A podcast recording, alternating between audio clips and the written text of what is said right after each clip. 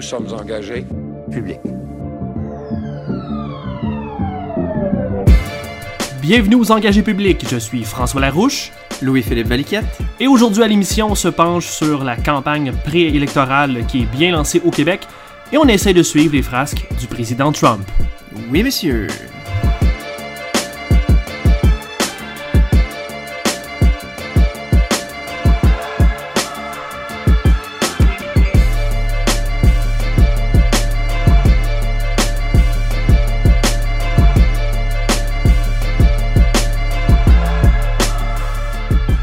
C'est déjà un autre épisode des engagés publics, mais cette semaine c'est moi, François, qui est au micro de l'animation.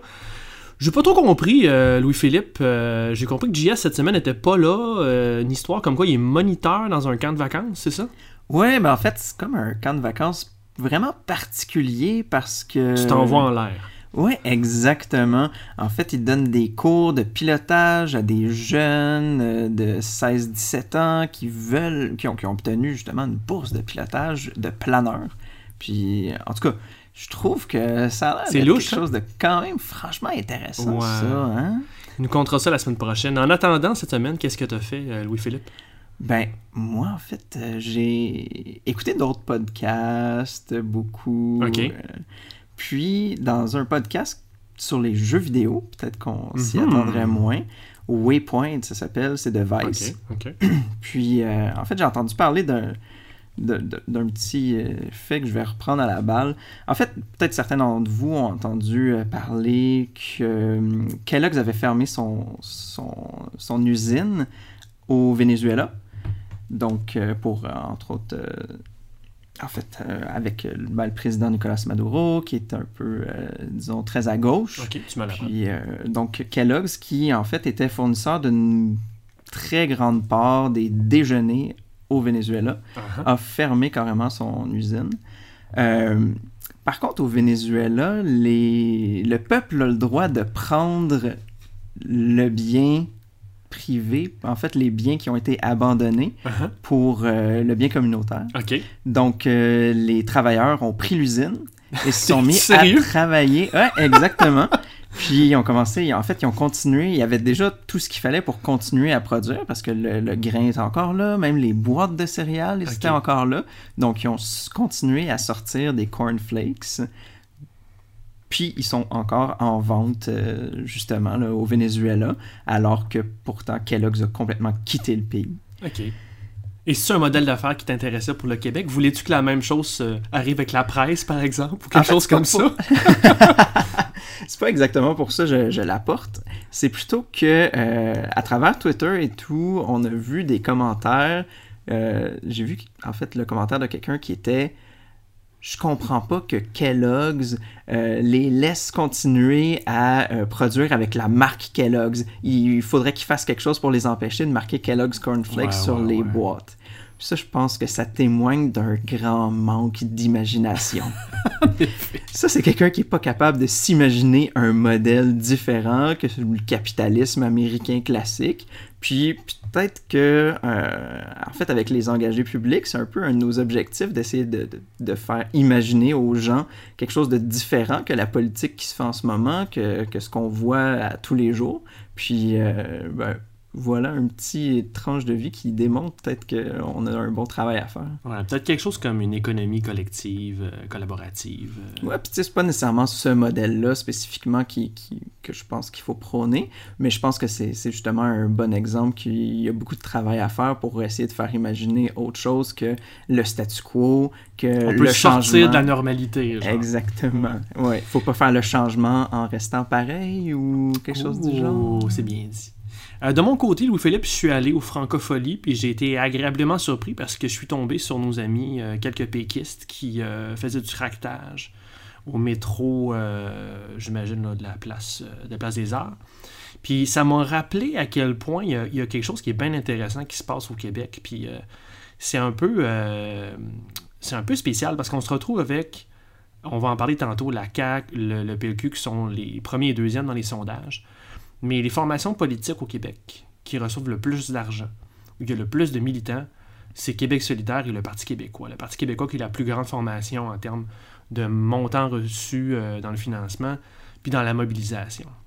C'est drôle parce qu'on voit qu'il y a une espèce de déconnexion entre l'inspiration que les formations font et l'appui qu'ils ont. Fait que je me demandais un peu qu'est-ce qui expliquait cette déconnexion-là?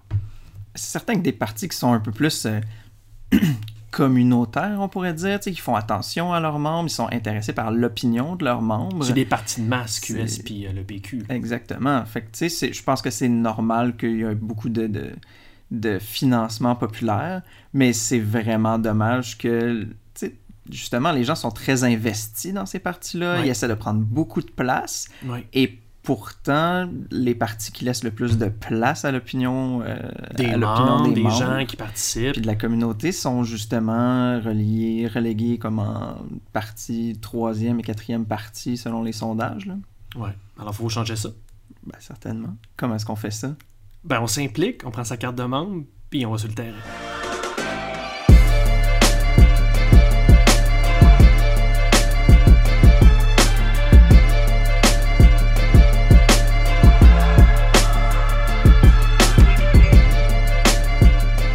C'est maintenant l'heure de voir l'actualité ensemble. Qu'est-ce qui s'est passé dans les deux dernières semaines? On commence avec la table qui est maintenant mise pour la prochaine élection au Québec. C'est passé beaucoup de choses, vous, Philippe. Vraiment? Euh, vraiment beaucoup. On va commencer avec le suivi des candidatures.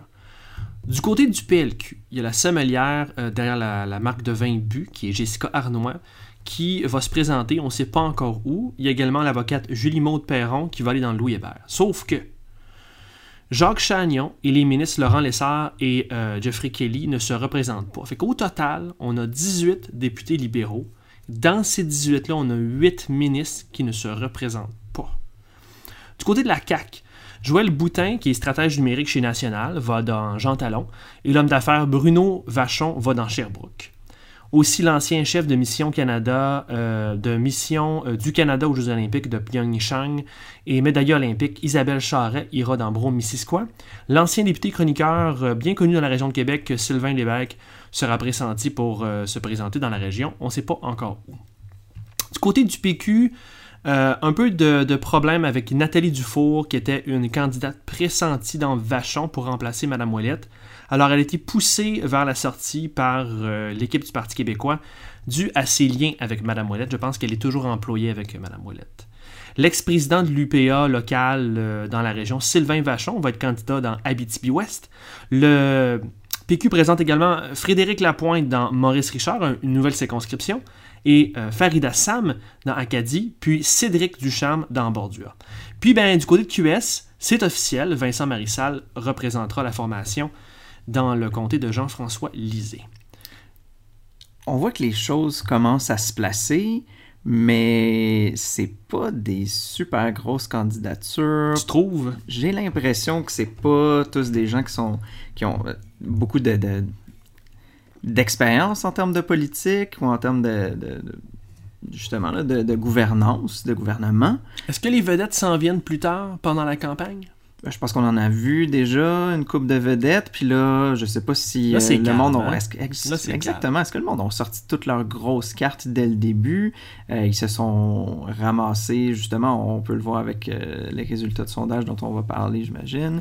Puis ça les a placés d'une certaine façon sur la carte. Puis comme on dit déjà depuis la semaine, depuis le dernier épisode, est-ce qu'on est trop haut, trop vite? Est-ce qu'on s'essouffle, etc.? Dans le fond, on a sorti plein de gros noms. Maintenant, est-ce qu'on a encore des gros noms à sortir ou est-ce que le poids des départs va éventuellement être rattrapé? Surtout du côté du PLQ où, comme tu disais, 8 ministres sur 18 euh, députés, ça fait pas mal de monde. Ouais, mais je pense vraiment qu'il y a des gros noms qui s'en viennent euh, pour toutes les formations. Puis je pense qu'ils s'en viennent vraiment vers la, fin, la vraie campagne. Là. On est dans le début de l'été les gens commencent à décrocher. Là, les, campagnes vont débuter sur le terrain, surtout, moins dans les médias, un peu encore.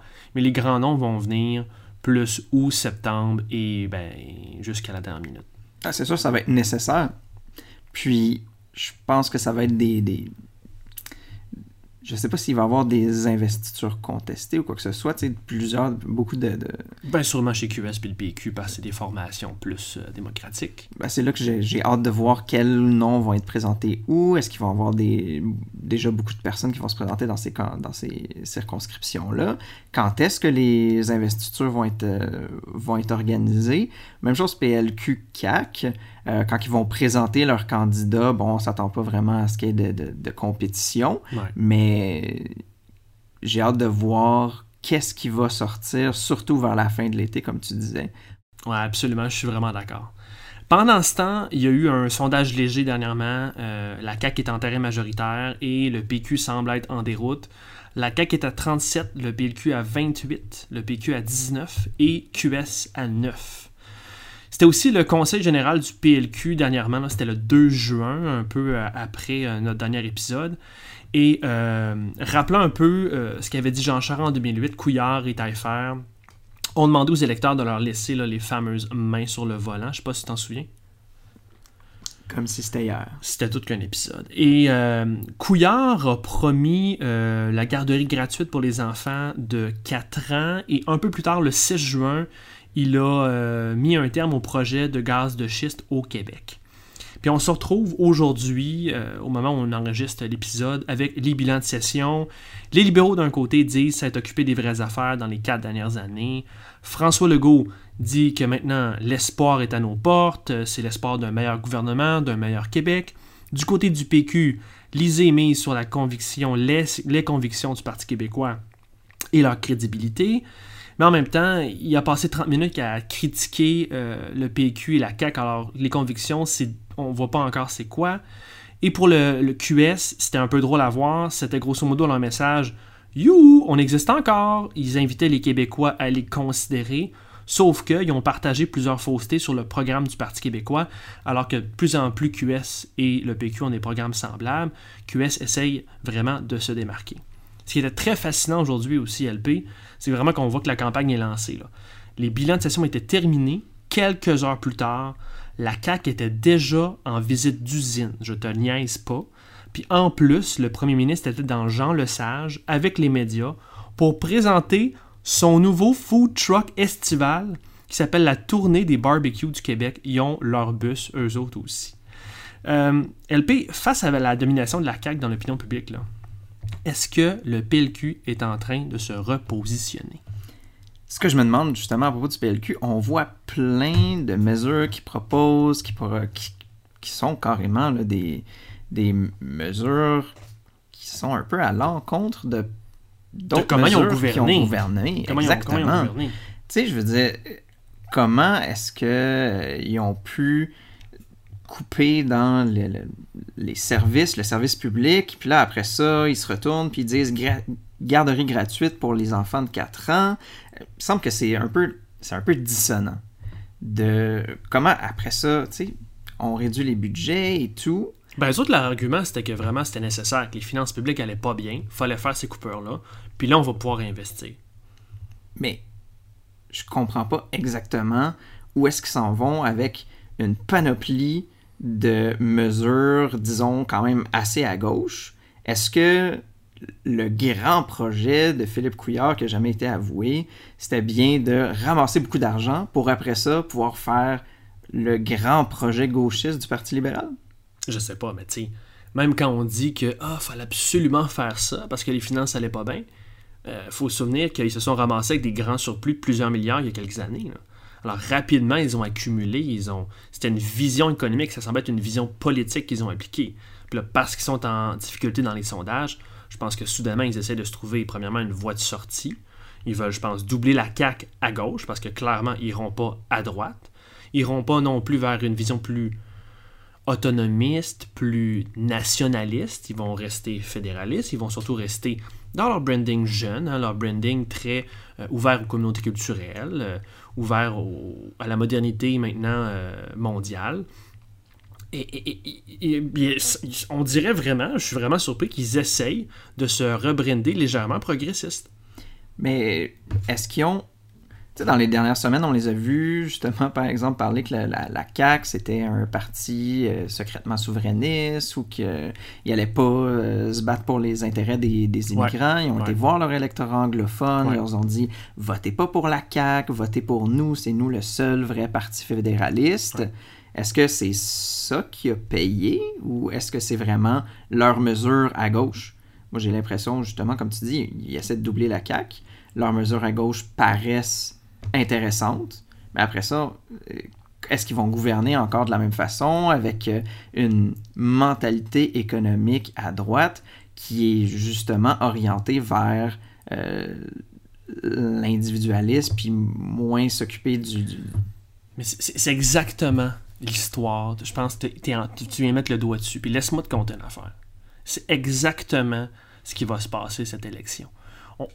la semaine qu'on a eue, là, vient de clarifier pour moi ce dont il est question dans cette élection. C'est quoi qui est en jeu dans cette élection? Parce que si on se ramasse avec une offre qui est plus ou moins centre-gauche-gauche avec le PQ, QS, puis éventuellement le PLQ, où ils essaient de se brander comme ça, ben, on va se ramasser dans un combat de crédibilité.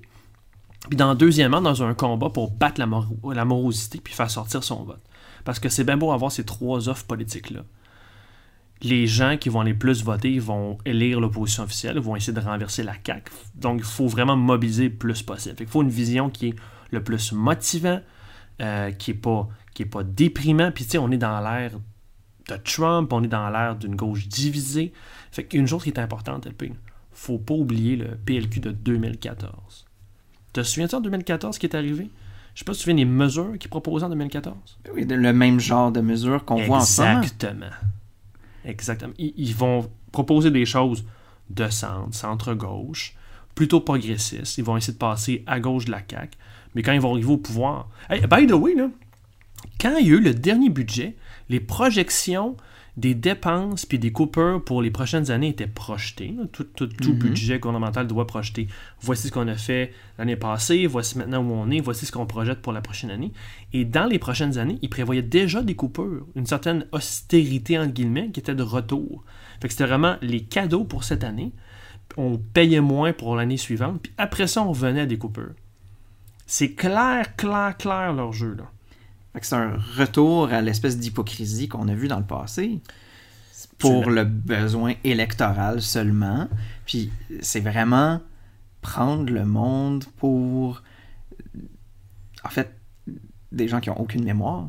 Ben, Jean-François Lisée disait aujourd'hui que le, le, diable est dans les détails, puis qu'aujourd'hui c'est important de regarder les détails. Il a raison. Le temps et l'air jouent contre lui et jouent contre les progressistes parce que la population connaît pas ces informations-là. La chose qu'on peut faire, nous, c'est d'en parler. La chose que les auditeurs peuvent faire, c'est d'en parler. C'est d'en parler en ligne, d'en parler avec leur famille, de juste rappeler qui est qui, qu'est-ce qui est en jeu dans cette élection-là. Euh, puis c'est ce qu'on peut faire jusqu'en octobre prochain. Pendant ce temps, aux États-Unis, il y a un nouveau sondage sur l'appui euh, au président Trump. Il a passé de 39% en avril à 44% des Américains qui l'appuient. Et ça a été des grosses semaines euh, dans les derniers jours. D'abord, il y a eu les douanes, le problème de douane. Donc, Washington a imposé des droits de douane sur l'acier et l'aluminium de l'Union européenne, du Mexique et du Canada. Fait que c'est des tarifs douaniers de 25% sur l'acier, 10% sur l'aluminium fait ici. Puis Ottawa a riposté en imposant à son tour des surtaxes euh, sur plein de produits américains. Ça a été aussi le G7 dans Charlevoix. D'abord, il y a eu une entente commune qui est sortie euh, des rencontres entre les dirigeants des sept pays. Puis, euh, mécontent du point de presse de Trudeau à bord d'Air Force One, Trump s'est ensuite retiré de l'entente et il a accusé Trudeau d'être carrément malhonnête. Et cette semaine, dans le début de la semaine, il y a eu le sommet avec la Corée du Nord, il y a eu une poignée de main historique, mais au fond, il n'y a pas eu de percée majeure. Euh, tout ce qui est arrivé, c'est que la Corée du Nord, elle, réaffirme, et le mot est super important, réaffirme sa volonté euh, de retirer un jour ses armes atomiques. Donc rien de nouveau parce qu'il y a eu des promesses similaires faites à la Corée du Sud en avril dernier. Alors LP, Obama, faut quand même être honnête là, Obama l'a eu pour moins que ça. Est-ce qu'on doit donner tout de suite le prix Nobel de la paix à Donald Trump? Pour moins que ça. En fait, je pense qu'on peut euh, regarder un peu pourquoi est-ce que Barack Obama l'a eu. En fait, il l'a eu pour euh, ses efforts extraordinaires en faveur du renforcement de la diplomatie et de la coopération internationale entre les peuples. Bon, c'est ce que le texte disait. Ce qui semble être genre le programme international inverse chez Trump. Exactement. Donc oui, Obama, il a fait des ententes multilatérales, il prônait un peu la coopération entre les peuples, il essayait de passer à travers la diplomatie, alors que peut-être que Trump, des fois, essaie d'utiliser la diplomatie, mais disons que c'est un autre genre. Hein? Euh, il, y a quelqu'un du gouvernement qui résumait, euh, quelqu'un à l'intérieur de la machine euh, du département d'État, qui résumait la politique étrangère de Trump comme étant We're America, bitch. Uh-huh. C'est très intellectuel. fait que c'est We're America First, bitch. Ah non, c'est We're America, bitch. Puis, tu sais, dans le fond, c'est ça, c'est hyper antagoniste, il détruit des traités, oui, il réussit, à entamer un discours, mais c'est un peu sous la menace, après l'agression verbale, euh, traiter le monde de Little Rocketman et tout. c'est pas vraiment quelque chose qui, met une, une, ambiance à la paix. Non. Puis tu vois, c'est exactement pour ça que je suis un passionné de la politique américaine, parce que oui, des fois, quand on en parle, les gens disent Ah, c'est trop loin de nous autres, je comprends pas. Mais tu vois, c'est exactement cette semaine un sujet qui nous touche. Puis là, on le voit peut-être pas encore, mais plus il va y avoir des barrières tarifaires, plus les produits des biens et services, leurs prix vont augmenter, puis les gens vont devoir payer plus au final. Parce que des choses qu'on consomme, que les Américains euh, consomment, que les Américains eux-mêmes achètent, qui vont leur coûter plus cher. Donc ça a vraiment, la politique américaine, un impact sur nos vies à nous. Puis cette semaine, j'essayais de voir un peu la Corée du Nord, ce qui s'est passé, puis je me disais, OK, ça a l'air quand même pas pire. Je vais essayer d'être nerd, de pas tomber dans le piège d'écouter les MSNBC, puis on va regarder ce que Fox News dit, je vais regarder, euh, on va multiplier les sources, on va, regarder ce qui se passe vraiment. Puis là, je suis tombé sur le fait que vraiment, la Corée du Nord a juste réaffirmé, dans le fond, sa volonté de se dénucléariser. A rien de nouveau. Rien de nouveau. La seule chose qui est arrivée, c'est que la Corée du Nord s'est faite légitimiser par le président américain, qui sont maintenant un acteur légitime et qui on peut négocier, puis que Trump a encensé un dictateur qui a tué des membres de sa famille, qui a tué des centaines de personnes dans des goulags, comme si de rien n'était. Puis aujourd'hui, à matin, il a encensé, il a dit qu'il aimerait ça que les gens l'écoutent comme Kim Jong-un ça n'a pas de bon sens. Non, c'est un peu être complètement ignorant de qu'est-ce que c'est la démocratie, puis qu'est-ce que c'est la politique en général. Ça fait aucun sens d'essayer de défendre des idéaux américains, puis après ça, essayer de, dire que les gens devraient nous écouter autant qu'un dictateur. C'est complètement surréel. Puis tout ça est lié. Hein? Le, la politique euh, douanière, euh, les, changements de régime, ce qu'on vit à l'international aux États-Unis, euh, ce qui s'est passé au niveau de la, Corée du Nord, ça l'avantage certains pays. Puis je dis pas que la Russie est directement en train de manipuler ça, mais il y a des pays qui sont en train de perdre du pouvoir, puis des pays qui en gagnent. Puis en fin de semaine, puis au début de la semaine, on a eu Donald Trump qui a demander que la Russie soit réintégrée au G7 pour en faire le G8 à nouveau. On a en plus Donald Trump qui vient rencontrer un dictateur dans la région euh, asiatique qui, comme ça, pour le fun, euh, sur le coup, sans en parler à ses euh, pays alliés qui sont la Corée du Sud et le Japon, il a décidé qu'il n'y aurait plus d'exercice militaire commun. Comme ça, sans leur en parler. Alors, la Corée du Nord était bien contente, sauf que qui ça avantage, ça? Ça avantage le contrôle régional de deux puissances plutôt familières, qui sont la Chine et la Russie. Alors, tranquillement, on voit que les politiques américaines de Trump vont diminuer le contrôle, le pouvoir américain dans certaines régions du monde. Et c'est quelque chose que Poutine, Poutine est extrêmement très bon à faire ça. Manipuler tranquillement les pays limitrophes pour garder le contrôle de ces régions-là. Puis tout ça en envoyant promener les alliés naturels, les alliés historiques des États-Unis. Le Japon. Oui. La Corée du Sud, ils ont fait la guerre de Corée. Oui, puis autant de l'autre côté, au G7, il arrive en retard, il part d'avance, il désapprouve le, le, le bilan.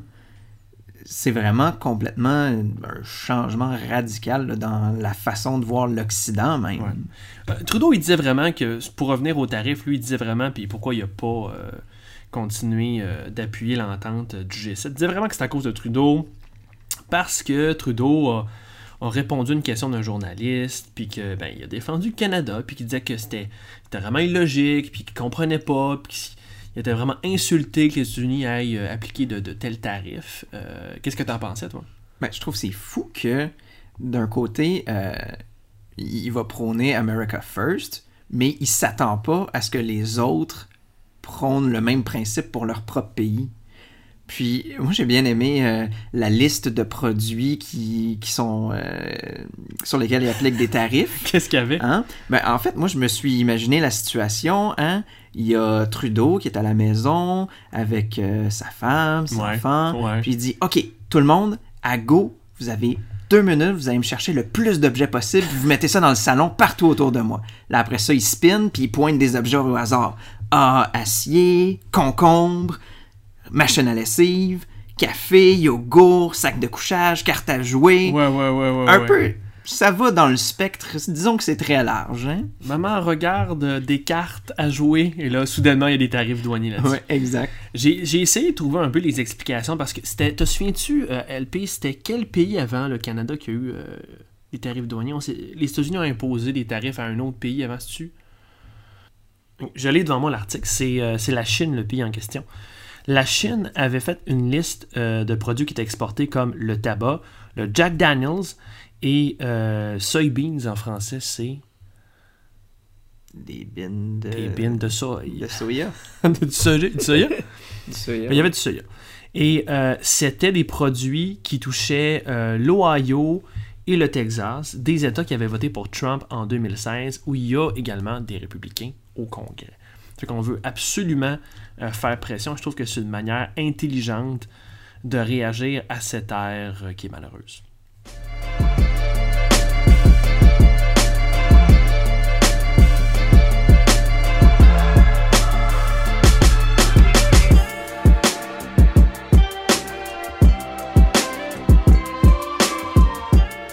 Maintenant qu'on a attaqué les gros morceaux, allons-y avec euh, d'autres nouvelles qui ont retenu notre attention cette semaine. D'abord, il y a eu le vote de confiance au Bloc québécois. Martine Ouellette a obtenu que 32% d'appui et a démissionné. Le conservateur Doug Ford devient le premier ministre de l'Ontario et le NPD remplace les libéraux comme opposition officielle. La CAQ propose son plan de congestion et dit vouloir prolonger le REM en Montérégie. De son côté, le Parti québécois veut 1. augmenter les redevances sur l'eau pour les grandes entreprises et 2. dompter Revenu Québec. Norme du travail au hockey junior, QS y trouve une priorité et souhaite un encadrement spécifique. QS présente également son plan pour mieux intégrer la diversité culturelle. Grosse nouvelle, Ottawa achète le pipeline Transmountain pour euh, 4,5 milliards. Le PLQ et QS votent pour l'adoption du projet de loi sur l'encadrement du cannabis, mais la CAQ et le PQ votent contre. Neutralité sur Internet aux États-Unis, c'est la mort dans l'indifférence. Grand Prix au Canada, la FIA force les médias québécois à s'exprimer en anglais à Montréal. Le président de la CAQ fait dans le prêt à très, prêt à très très haut taux élevé. Le gouvernement Couillard vote euh, contre la recommandation de la commissaire à l'éthique dans l'affaire Paradis. C'est arrivé aujourd'hui. Et également aujourd'hui, vendredi, la Sénat adopte une loi sur la protection des sources journalistiques. LP, qu'est-ce qui a retenu ton attention? Il y en a tellement. On Il y a presque pas le temps d'en parler. Ça n'a pas d'allure. Euh, J'aimerais ça parler de Québec solidaire qui a pr- présenté son plan pour mieux intégrer la diversité culturelle. Oui. Euh, je pense que c'est intéressant. Dans le fond, eux autres, leur argumentaire, c'est que euh, le Parti libéral, en fait, ils n'arrêtent pas de dire qu'ils veulent se battre pour eux, Mhm. mais euh, sont plutôt en train de les, de les prendre pour acquis. Donc, Québec solidaire veut vraiment présenter un plan pour pouvoir les intégrer à la société québécoise, Ouais. puis pouvoir les rendre autonomes. Euh, Dans leur intégration, j'imagine? Exactement. Ouais, ok. Tu sais, dans le fond, pour que les minorités qui arrivent au Québec, que ce soit des immigrants, des minorités visibles, euh, en fait, pour Québec solidaire sont encore peut-être pas assez présents autant dans la fonction publique que dans les partis politiques. Puis euh, Québec solidaire et le Parti québécois, c'est les deux seuls partis qui se sont donné un objectif pour euh, euh, intégrer les, minorités dans leur députation ou du mhm. moins dans les candidats. Mhm. Québec solidaire est en avance, par contre, avec quand même, ils sont assez proches de leur objectif en termes de, de pourcentage de candidats. Donc, en fait, où est-ce qu'ils s'en vont, Québec solidaire, avec cette proposition-là? C'est pas juste de les intégrer dans les appareils de l'État, mais aussi de euh, ramener ce qui s'appelait euh, les centres d'orientation et de formation des immigrants. Euh, en fait, ça, c'était des, des, endroits qui avaient comme mission d'accueillir les nouveaux immigrants, de les orienter vers les ressources qui sont à leur disposition. Donc, autant euh, pour les aider à, intégrer le marché du travail, que euh, savoir où sont les autres ressources dans la communauté, comment fonctionne le gouvernement, etc. Euh, justement, les rendre aptes à évoluer, à progresser dans la société québécoise, autant avec, ben, bien sûr, la francisation, ils veulent aider la reconnaissance des diplômes, etc. je pense que le Québec solidaire présente quand même quelque chose qui est intéressant de ce côté-là. Euh, je pense que c'est des propositions qu'il faut s'y intéresser parce que euh, le Parti libéral, euh, dans les dernières années, les ont justement considérés comme, comme, comme acquis. ils vont avoir leur vote, peu importe ils font quoi, au lieu de vraiment se battre pour qu'ils puissent, ils puissent évoluer dans notre société le Parti québécois aussi a présenté un, présente un plan qui, qui est crédible dans ce domaine-là. Puis, euh, je pense qu'il faut vraiment s'intéresser à la proposition de Québec solidaire. C'est des plans qui se ressemblent beaucoup. Oui, exactement, exactement. Les deux, en fait, l'objectif premier, c'est de rendre les intégration intégrés, exactement. Et autonomes. Ouais. Des bons plans. Euh, de mon côté, euh, je vais me pencher sur euh, ce qui est arrivé à Martine Ouellette, puis en, fait ce qui arrive en gros au mouvement souverainiste. puis dis-moi ce que tu en penses. je suis vraiment en questionnement. J'ai l'impression qu'il faut revenir à la base, revenir à ce que ça veut dire l'indépendance. On s'entend, je pense, depuis moi, que ce ne sera pas le sujet de l'élection. Là. Ah, en effet. Bon. Fait pendant ce temps-là, il faut revenir à la base de ce que ça veut dire comment ça peut aider le monde à être mieux dans 4, dans 8, dans 10, dans 20, dans 100 ans? Euh, puis, tu sais, j'ai l'impression des fois que, euh, puis toi, puis moi, on a milité dans les formations souverainistes, même chez les souverainistes eux-mêmes, ils sont pas vraiment capables de l'exprimer. On essaie de faire de la, de la, nouvelle politique, euh, comme on, on, parlait justement de, bon, du Parti libéral qui, qui, qui essaie d'apporter leur leur barbecue mobile pour essayer d'approcher les gens. Mais faire de la, de la, nouvelle politique avec euh, l'indépendance, ça paraît quelque chose de difficile, je pense, pour les partis. Puis ils ont de la misère à. Ils cherchent vraiment un moyen de l'apporter euh, de façon différente. Parce que oui, c'est un grand projet de société. Oui, c'est quelque chose qui, qui, peut nous mener justement à des bienfaits. Mais je pense que les gens ont de la misère, comment est-ce que ça va avoir un euh, de la misère à voir comment est-ce que ça va avoir un impact sur le quotidien? J'ai l'impression que dans la population générale, on pense que c'est juste à cette heure, c'est le gouvernement québécois qui va gérer les affaires, puis c'est beaucoup plus profond que ça, en fait. J'ai l'impression qu'il faut revenir à la grosse base qui est le PEP, nous autres, on gère nos propres affaires, on gère nos argents, on gère nos règles, puis la base est là. Puis tu protèges tes intérêts, puis tu défends tes intérêts ce qui n'est pas le cas actuellement. Puis même si pour une partie des souverainistes, c'est plus important pour eux la langue puis la culture, euh, je pense que trop longtemps, le penchant culturel des souverainistes a dominé. Puis je pense qu'il faut revenir à un monde qui est plus ouvert, un monde plus ouvert à la diversité, plus ouvert à, notre époque, puis revenir plus à la base de, de ce qui est l'autonomie. Parce que ça, c'est une idée qui va perdurer dans les prochaines années même si on doit coexister avec un gouvernement caquiste puis une opposition libérale, aïe aïe, ben, il y a le concept d'autonomie qui va encore exister, surtout si la CAQ est au pouvoir. L'idée d'avoir un gouvernement nationaliste qui gère ses affaires, qui défend ses affaires, ça va perdurer, puis on peut miser là-dessus. il faut aussi qu'il y ait des gens qui le défendent dans la sphère publique. Puis un peu, oui, nous, aux engagements publics, on croit qu'il faut passer par les partis politiques pour pousser ces choses-là éventuellement, pour gagner peut-être un référendum dans les prochaines années un jour. Mais aussi, il faut que dans la sphère publique, les gens en parlent, que ce ne soit pas juste les, partis politiques qui en parlent, que ce soit toujours QS, puis toujours le PQ qui en parle.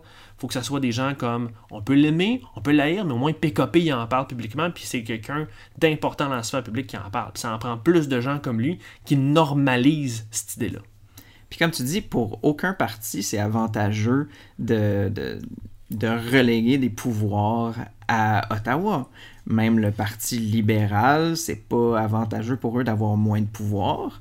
Donc, tu sais, peut-être qu'ils vont pas militer pour euh, l'indépendance. Mais ils vont militer pour une autonomie. Faut miser là-dessus, sur le concept de gérer ses affaires. Ouais, exactement. Puis, tu sais, comme tu dis, c'est difficile de faire voir à certaines personnes comment est-ce que ça peut être moins euh, un projet national de la nation québécoise blanche francophone de souche, puis le faire vraiment voir comme un projet soit de la nouvelle nation québécoise ou, ou de, de, l'entité qui est la région du Québec, peu importe. Tu sais, quand on parle, à, on parle à des collègues, à des amis, ils disent, je pense que on peut leur faire voir pourquoi est-ce qu'on voudrait justement cette autonomie-là. Mais quand on se met à parler de on veut une autonomie pour notre nation, là, ça devient pas mal plus difficile à faire comprendre. Fait que quand tu dis il faut faire évoluer ça, être plus inclusif dans ce projet-là, c'est tellement vrai.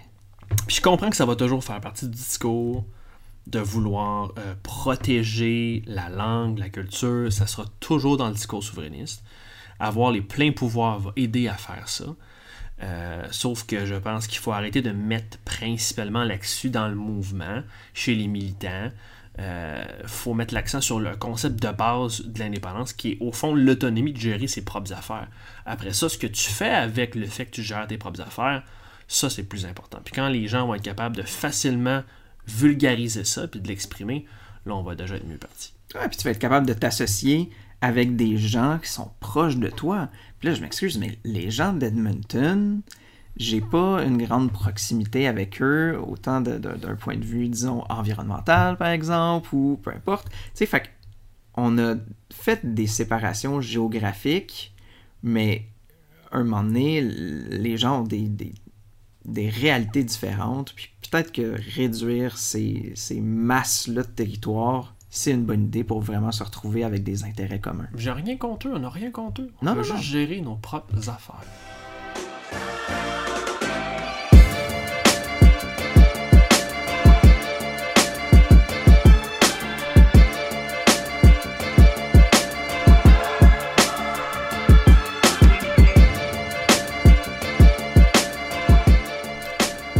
Maintenant l'heure de se laisser avec des suggestions pour euh, la semaine. Je vais y aller d'abord avec euh, deux articles euh, sur mon préf, Barack. Du côté politico, il y avait Inside Obama's Secret Meetings with 2020 Contenders et au New York Times, Obama linked group to mobilize Democrats in the battle for the House. Deux articles qui montrent que les démocrates n'ont pas réussi à avoir un nouveau chef de facto Obama est toujours vu comme euh, l'espèce de référence. Les Clinton ont laissé une espèce de vide et c'est Obama qui le prend. Et euh, tous les potentiels candidats à la présidence passent par le bureau d'Obama pour avoir soit sa sanction, soit son appui, soit des conseils. Euh, donc très intéressant à suivre. On voit que le gars est pas vraiment sorti de la politique, surtout après l'entente qui vient de signer avec Netflix pour des shows pour inspirer les citoyens à continuer de s'engager. LP? Moi, en fait, euh, je voulais vous euh, souligner les événements partisans du Parti québécois puis de Québec solidaire qui vont avoir lieu cette semaine. Euh, donc, on a plusieurs assemblées d'investiture. pour le Parti québécois, on a, dans la semaine à venir, on a Trois-Rivières, Rivière-du-Loup-Témiscouata, La Violette-Saint-Maurice, Papineau. Il y en a. Tachereau et Montarville. Oh yeah. Ouais, ça en fait plusieurs. Et pour Québec solidaire, on a euh, Manon Mancé dans Sainte-Marie-Saint-Jacques, mhm. on a Joliette, Mercier et Huntingdon. Ça, en fait, c'est l'occasion d'aller rencontrer et d'aller vous prononcer si vous êtes euh, intéressé à la politique, ce qu'on espère si vous nous écoutez ici. Puis il faut être membre hein, pour les deux formations. faut être membre si on veut pouvoir aider à décider qui est-ce qui va être euh, notre candidat exactement. Même si vous n'êtes pas membre, c'est quand même intéressant d'aller voir. D'aller voir autant le processus que les gens qui sont là. Euh, c'est vraiment une bonne façon de commencer en politique, de vraiment voir comment ça se passe. Euh, c'est un peu comme ça que, que je sais pas, nos premiers contacts à la avec la politique peuvent avoir lieu. Fait que super intéressant. Allez-y, impliquez-vous de ce côté-là. Euh, d'un autre côté, euh, au Collège Maisonneuve du 16 au 17 juin, il va y avoir l'Université indépendantiste. Donc, euh, ça, c'est une dizaine d'activités de formation gratuites sur l'enjeu national. Euh, donc, c'est beaucoup des, spécialistes qui viennent surtout de, Québec solidaire, Option nationale, d'autres euh, organismes, des universités, etc en fait, ils viennent parler de pourquoi est-ce que la question, euh, la question de l'indépendance est intéressante, est encore pertinente au Québec.